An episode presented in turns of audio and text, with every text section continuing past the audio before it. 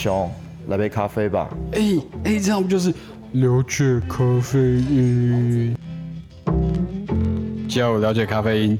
我是熊，大家好，我是铁克，我们又回来了。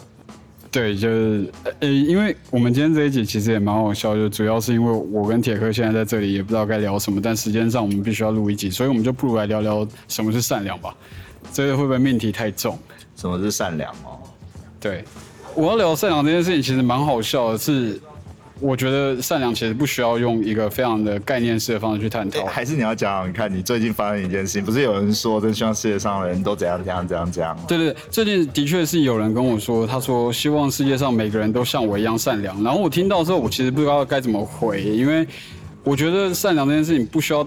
去做一个概念式的探讨，因为这件事情本来就是所谓的变者不善，善者不变。对，那我不如就来谈谈对自己的善。不对啊，变者不善，善者不变。对啊，善者不变，善者不变呢？那你要怎么解释孟子讲说好变哉？我马上打脸你啊！等一下，对啊，孟子讲说与其好变哉，于不得已矣的原因是因为孟子他所变的事情并不是善良本身，而是。他变的是这个社会上的一些问题，可是我认为孟子他是在捍卫他的想法。那今天如果为一个人为了他的想法在捍卫、在变，跟别人变，他在捍卫他的想法，那你要怎么说他善良不善良？对吧？呃，应该这样讲，就是我认为，如果你逢人变变，你逢人你看到一个人便开始你的辩论的时候，我认为这就不是一个善良，所谓的说客那种感觉。但如果今天有一个人是。因为他的思想或他的价值受到了一些 challenge，他他被挑战了，所以他此此刻挺身而出，以辩论的方式去维护他的思想跟价值。我认为这个部分还是没有逃脱所谓的善良的范围里面。那我我觉得今天要谈善良，其实也蛮好笑，是因为我觉得善良不值得谈。老实讲是这样子。然后我觉得现在应该要做的事情是，不如让我来忏悔，我到底做过什么？我认为自己做不善的事情。定义善良？你要怎么定义善跟恶？就你没办法定义啊，因为你定义就不对啊。对啊，对啊，你你要怎么去定义？这没有办法定义，因为老实说，如果以前你可能还会觉得说这世界是二元论嘛，就是非善即恶嘛。对啊。可是随着你年纪越来越大，你就会开始想说，这世界上其实有些人做的事情虽然看似是恶，可他其实原本是从一个利益良善的角度去出发的。那你要说他恶吗？这很难解释吧？对啊？确实很难解释。有一个很有名的历史学家曾经讲过一句话，就是。过去所有的那些后果不太好的政策，不太好的一些想法，起初都是起于一个利益良善的角度，嗯，对吧？嗯，他都是用一个利益良善的角度去想，可是后面发展的结果却是不一样。可是我们历史上却要把这些东西定义为这些过去，他他的这个法律是恶法。对吧？可是这个法律当初一开始出来的时候，可能是一个利益良善的法律，嗯，所以你没有办法去定义什么叫恶跟善，对吧？所以我意思是说，其实善良没什么好谈的，不如就来忏悔，我到底做过什么？我认为自己做的不对的事情。但我觉得这个话题观众已经听到烂掉了，好不好？反正我的意思是说，我其实有一阵子是运用我们过去超多超多集都在讨论，就是。你过去做这些，你你认为的这些事情，对，或许对过往的过错，不停的提出一个层次上的反省，这就便是我理解到的善良吧。因为我认为我做错了，然后我会不停的在过往人生里面去为这件既定的过错去找出一个合理的解释，然后去反省自己为什么那时候做的不对。对，这就是我认为的善良。我其实我也没有觉得说我自己这样做是为了 for 一个善良。不是，我 for 只是一个自己的心安理得，所以其实还是一种自私啊。人本来都是自私，对啊，自私没有错。你你不能，我没有说自私是不对，确实啊。我只是说你一直不断在做忏悔，但是只是为了让你心里好一点。嗯，对啊。其实对于过去那些人，你有没有做出一些补偿？不需要，其实不需要。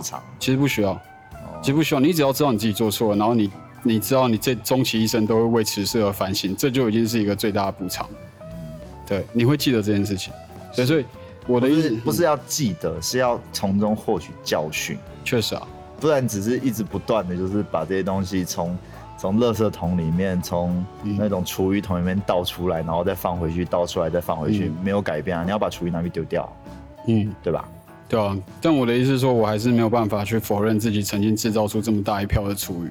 其实我觉得善良这件事情，其实也没什么好讲，就是主要就是过得让自己舒服吧。因为我是一个 某种程度上对。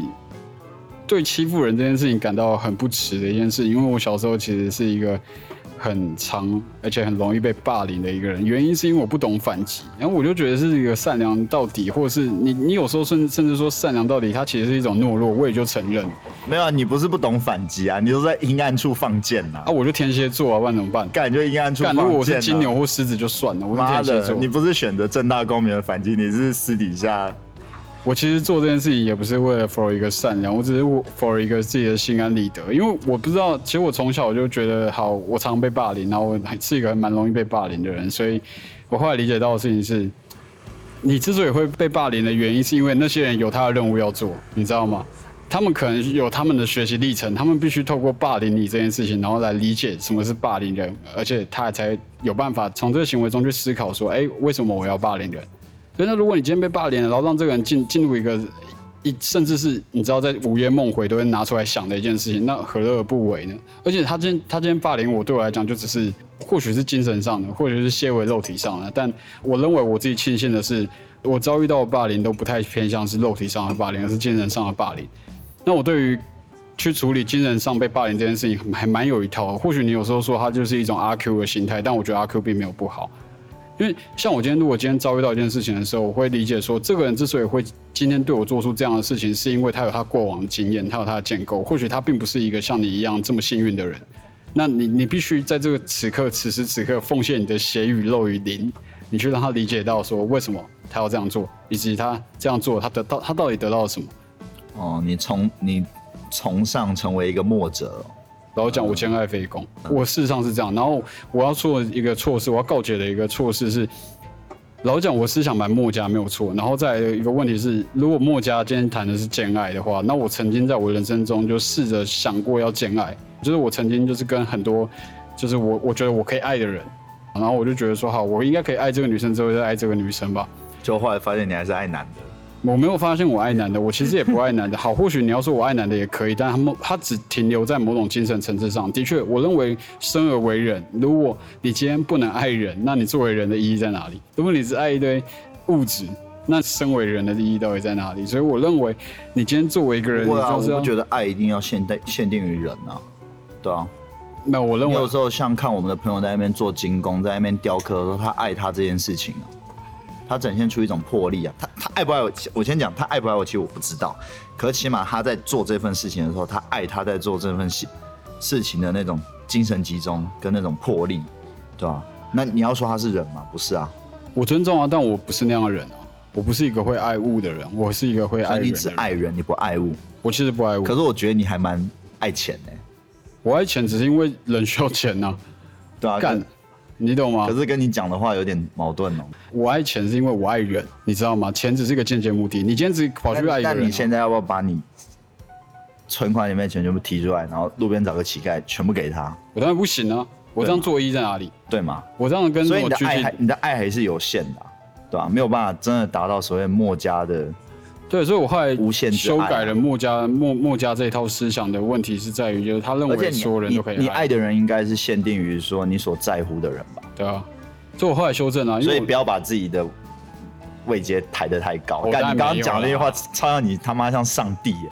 我没有，我是这么阿 God，妈才没说我是上帝干。我的意思是说，我后来我还没讲完嘛，我就说我后来在这路上理解了，就是说你其实爱是有限的，你只能就是固定爱你那几个人，然后你努力的去用这些爱，然后去产造出更多的价值，然后把这些价值分给这些人，就只能是这样。那我在这之中明白，还有一件事很重要，是因为好，如果听众想理解什么是善，那就我这边的理解是，我们在这个宇宙里面，然后说实话，人对这个宇宙，甚至这宇宙之外的世界，还理解所知甚少，非常少，连一趴都不到，连零点零一趴都不到。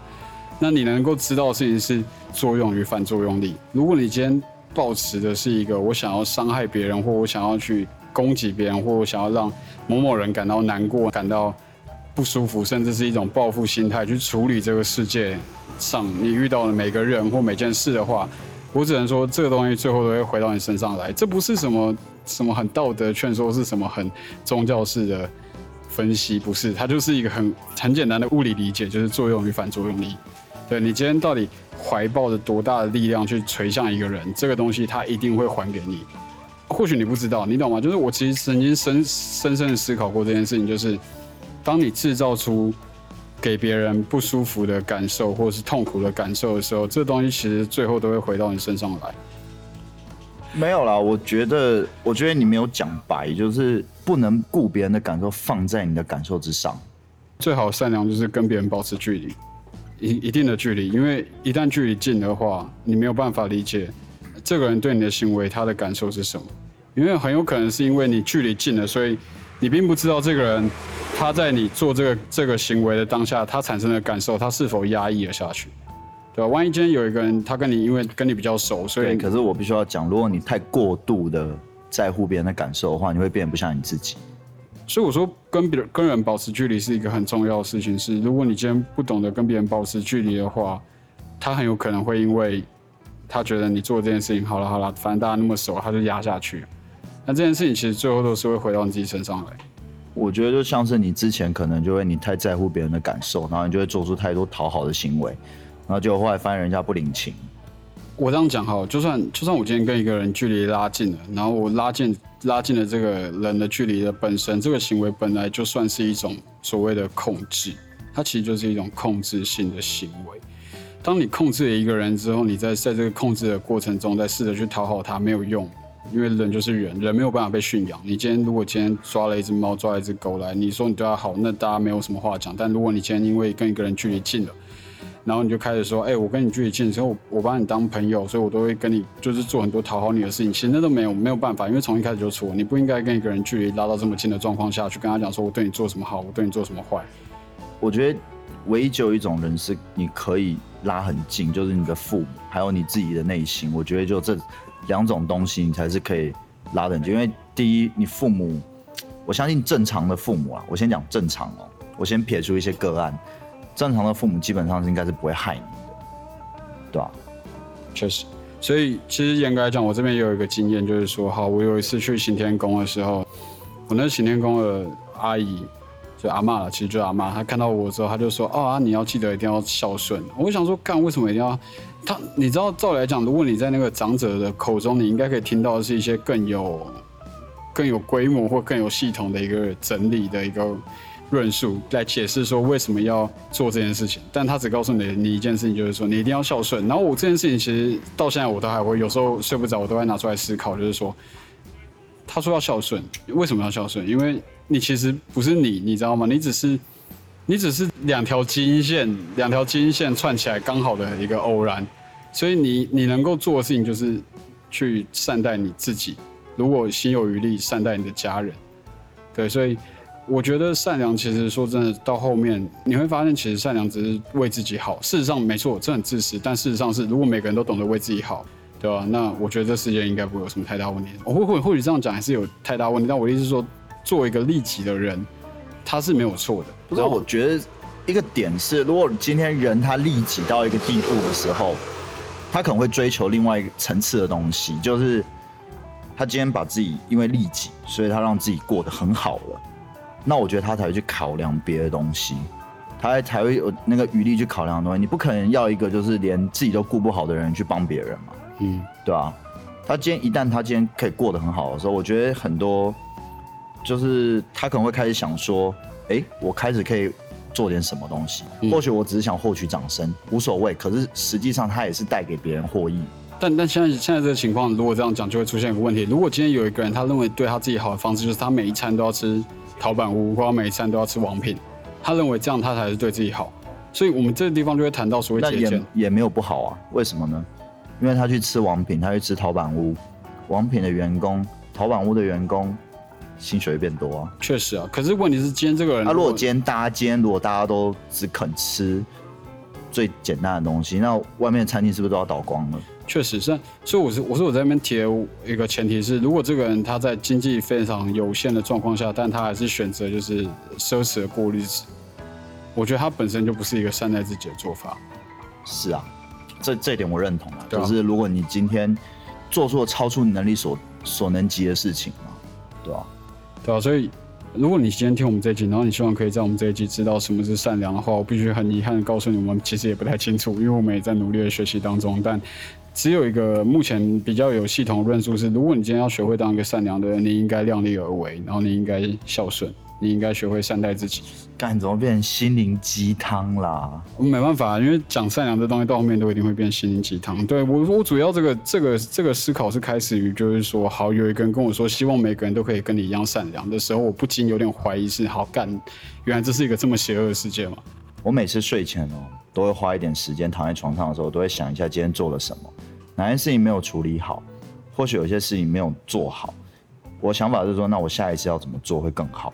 对啊，对啊，这个其实也是，比如像罗马皇帝 Marcus Aurelius，他在《沉思录》里面常做的事情，他会去反省他今天做了哪些事情。可是他反省不代表说他会把这些事情一直放在心上，然后变成一种负能量的泉源。嗯，他反而是把这些反省当成是一种，就是可以去指引他未来可以怎么样做得更好的一种一个例行的一个行为啦。其实这就是一句“吾日三省吾身”，但我觉得现在在这个在这个社会上，会懂得反省自己的人太少了，因为不知道大家从什么时候开始就认为，所以我说我其实很讨厌，就是有人在那边讲说什么啊，你要长大什么之类，你应该要把这些事情当做是一个哦，就是那样，就是那样，你不要有太多思考。但我认为在这个过程当中，你失去了一些成长空间，不是吗？如果今天发生一件事情，然后你认为你自己是长大的东西，不会啊，像我不会督促你要长大，因为我知道随着时间你自己会长大，确实啊，对啊。对啊，我常跟你讲的一些东西，其实都只是关于自己以前经历过的一些经验告诉你而已。可是我并没有要你去仿模仿或什么，因为我知道，因为你现在现在的你或许也听不太进去。可是未来可能十年以后呢，你自己经历过风风雨雨，你自己就会体验到了。所以你会自己被时间逼着长大，而不是人家跟你说你要长大。所以你讲的也没有错，就是你跟别人讲说你要长大，你要怎样怎样怎样，这种长辈式的这种教导，其实为什么他们会不怎么有用？是因为很多事情没有自己亲身经历过，你不会去对啊醒悟啊。确实啊，所以你刚刚讲说那个长者跟你讲说你要善良，你要孝顺什么的，我也我也觉得他其实在讲废话，因为我觉得过了时间摧残以后，你自然而然就会去做那些事情了，其实也不需要他提醒。我认为所谓的所谓的善良，在这个地方我们讨论善良这件事情，或许已经把善良当做是一个终极定案在讨论，但事实上善良是没有终极定案。去追求善的办法，就是你不停的去检讨跟反省。就像你刚刚讲那个罗马皇帝，他写的《沉思录》那本书，其实我也看过，我就觉得说，或许你只能做就是这样子。生而为人，你真的没有太大的力量去追求所谓的终极善，你只能做做到的事情就是每天想想，哎，自己做过什么事情，然后哎这件事情对你造成什么影响，然后对别人造成什么影响，那你之后还要继续做吗？对吧？我觉得就是不要去刻意的追求善或者是大善，你可以做一些小善啊，就是一些或许你今天好，比如像你今天可能路过一个地方，你丢一点钱给乞讨的人，你不要把它想象成说你今天是在为他好，你今天把它想象成说你今天做这件事情，你觉得哎，我今天心情不错，我做这件事情，对啊，就是很开心，这这没有不好啊，说真的，这没有不好、啊这。没有不好，这算是一种疗愈。所以你不要去想说什么说，干我要推动一个很大型的社会运动，要让这些人都有饭吃。我觉得那个其实是你把自己自 自诩为上帝，你在干你在你在过度膨胀你自己。哎、那种历史上其实蛮多人出现，就像什么毛泽东之类的。马克思他他其实马克思在推他那些理论的时候，其实也是也是立在一个说他看到社会上的一些他所见到的不公不义，他所见到的。确实所以我要特别强调，是因为是他所见到的，那他就想出了这么一套理论出来。对，那是不是利益良善？对，确实啊，可是他万万没有想到说，他这套理论后来被太多人拿来利用。因为太空泛，他的思想是很很有高度，没有错。可是你没有想到，这个高度底下有很多缺空是没有被补齐的。他本人也没有没有那个力气，没有那个时间去补齐。他是他说完一个至高无上的理想之后，他就死去了，然后留下来这个框架下面是空的，讲一所以被拿去用了。或者是我们讲一个比较可能有点政治不正确的东西，就是比如像好，比如像女权嘛，女性主义嘛。当初推行这些人是利益良善，对不对？我相信绝对是为了争取权益，为了争取平平等。可是你万万没有想到，你在当初推动这些东西的时候，你后面就是遇到一些人，把它转化成自己的，他在获取，利用这个东西在获取自己的利益，然后反而造成更多的一些社会问题，社会问题、社会裂解或或者是社会对抗，对吧？对吧、呃，所以严格来讲，我认为所谓的善就是不要想那么多，就是你想好你现在在做什么事情吧。你想，你你先要先想的是这个事情对你来讲有没有帮助？你为什么要做这件事情？你做这件事情是为了谁？那我觉得你做这件事情最好是为了自己。如果心有余力，为了你的家人。再就是如何如何把这件事情做得更好，然后让这件事情变得更有更有会帮助其他人的价值。例如说，我现在在做 podcast，那我其实我觉得我原本一开始做 podcast 的时候，我其实只是想说，好，我简单讲，我就觉得说我有时候一些想法很多，然后我不知道该怎么样去记录下来，然后我只是想要记录它。但我后来发现，在这个 podcast 的录录着录着之后，我也发现就是说，好，如果你今天有一这样一个节目，你有这样的一些听众，那你希望可以跟这些人讲些什么？你希望可以让这些人明白些什么？你可以帮助到这些人什么？那我觉得这才是一个。所谓我在实践所谓的善的路途当中，对我我也我也还在学习。或许我在这个，我觉得你不是在实践善，我觉得你就是在分享。对啊，你不用想象它是一个善，你就想象它是个分享。听得懂的人自己会听进去，然后他会自己产生他的一套逻辑。那我希望我已经做到一个很真挚的分享。我我们也不用去引导我们的听众要。就是一定要自信我们的逻辑或什么的，因为我希望每个听众在听到这些东西的时候，自己也会产生一些想法。对，我只是希望说，如果你今天真的好，假如说你今天真的每天就是过得很很劳累，然后每天过得灰头土脸的，然后你突然看到一个 podcast，然后你点进来，你可以听到，哎，有两个人在聊一些很很 deep 的东西，那我会希望你可以在这个过程中得到一些释放，你可以让自己舒服一点。我曾经听过有个人这样跟我讲，因为我其实一直很不能理解，说为什么人会死。对，我觉得意识的消亡这件事情是我没有办法接受。可是你要接受它就是自然呐，对啊，就是你只能接受。如果今天人不死的话，那才怪嘞。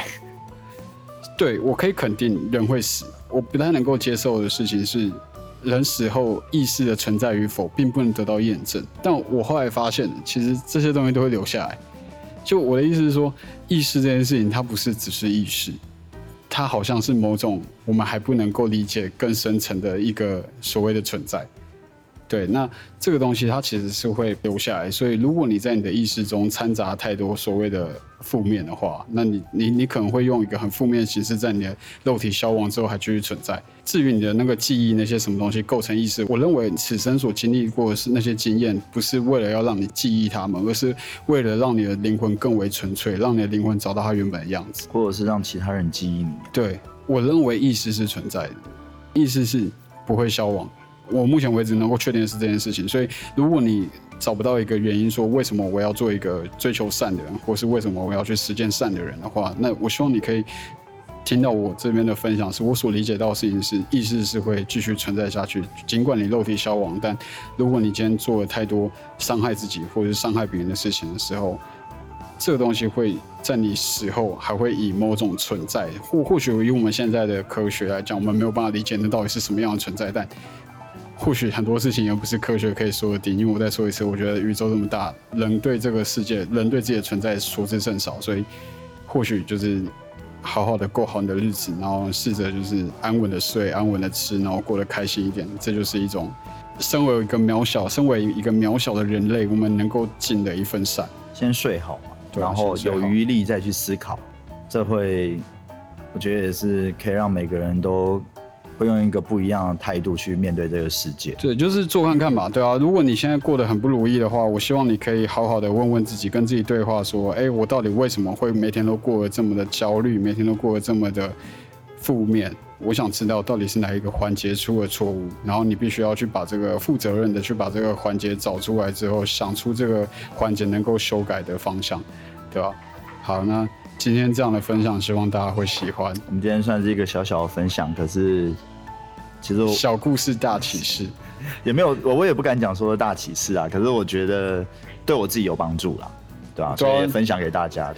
好，谢谢大家听，拜拜。